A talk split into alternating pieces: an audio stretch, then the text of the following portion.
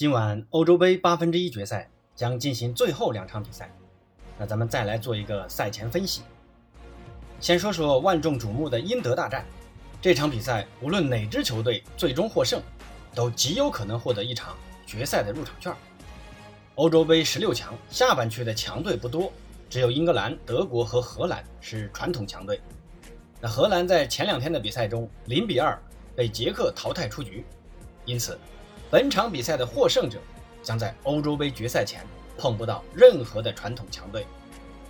那我从以下几个方向分析一下英德大战，给大家做个参考。一，英格兰占据主场优势。那比赛的球场是英格兰的温布利大球场。根据英格兰的防疫要求，德国本土的球迷是不能进入英国的，只有住在英格兰的德国球迷可以进场为德国队加油助威。而且，英足总也只给德国队球迷发放了两千张球票，那因此英格兰将坐拥主场之利。二，两军主帅，那德国主帅勒夫已经明确这届欧洲杯后下课，那对于自己的帅位没有任何心理负担。当然，说这个话不是说勒夫会破罐子破摔，意思是说勒夫对于战术和人员的选择没有其他因素的考虑，会更纯粹。三。那德国拥有经验优势，那这届德国队拥有大量经验丰富的球员，那比如诺伊尔、胡梅尔斯、克罗斯、穆勒等，那都是经受过大赛洗礼的球员。而英格兰的年轻球员较多，虽然冲击力十足，但在淘汰赛阶段，经验优势还是能在关键时刻发挥更重要的作用的。四，英格兰拥有防守优势，那虽然两队最近三场比赛是双方都是。一胜一平一负，但小组赛阶段，英格兰是唯二不失球的球队，那另外一支是拥有混凝土后防的意大利，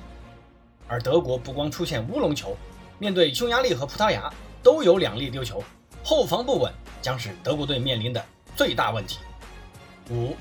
德国拥有中场优势，德国人的中场在对阵葡萄牙时发挥明显的优势，能控球，能拦截，能助攻，关键。还能进球，反观英格兰，中场就没有拿得出手的球星。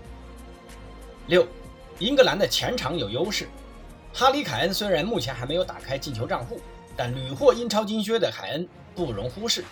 斯特林和福登要是快乐起来，那就没德国人什么事儿了。倒是穆勒是个胜负手，就看勒夫如何把握了。那最后八哥给一个预测吧，九十分钟内两队可能会打成平局。场面呢也不会好看到哪里去，那最后还要看加时的一锤定音，啊，甚至点球大战的惊心动魄。我个人对于结果没有预测，但英格兰有欧洲中国队之称，我更希望中国队能出现吧。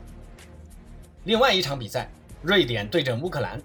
那之前的节目八哥也提过啊，我是舍瓦的球迷，从内心希望乌克兰能晋级，但瑞典此前的八场正式比赛七胜一平。未尝败绩，状态非常的稳定啊，但跟乌克兰最近的四次交锋一胜三负，占据下风。那本场比赛，瑞典前锋伊萨克将会是乌克兰人着重关注的人物，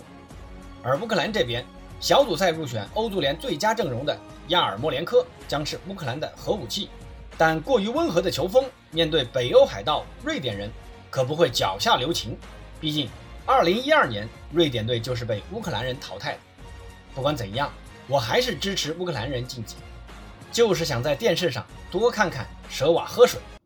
好，今天的介绍到此结束，记得关注和订阅八哥。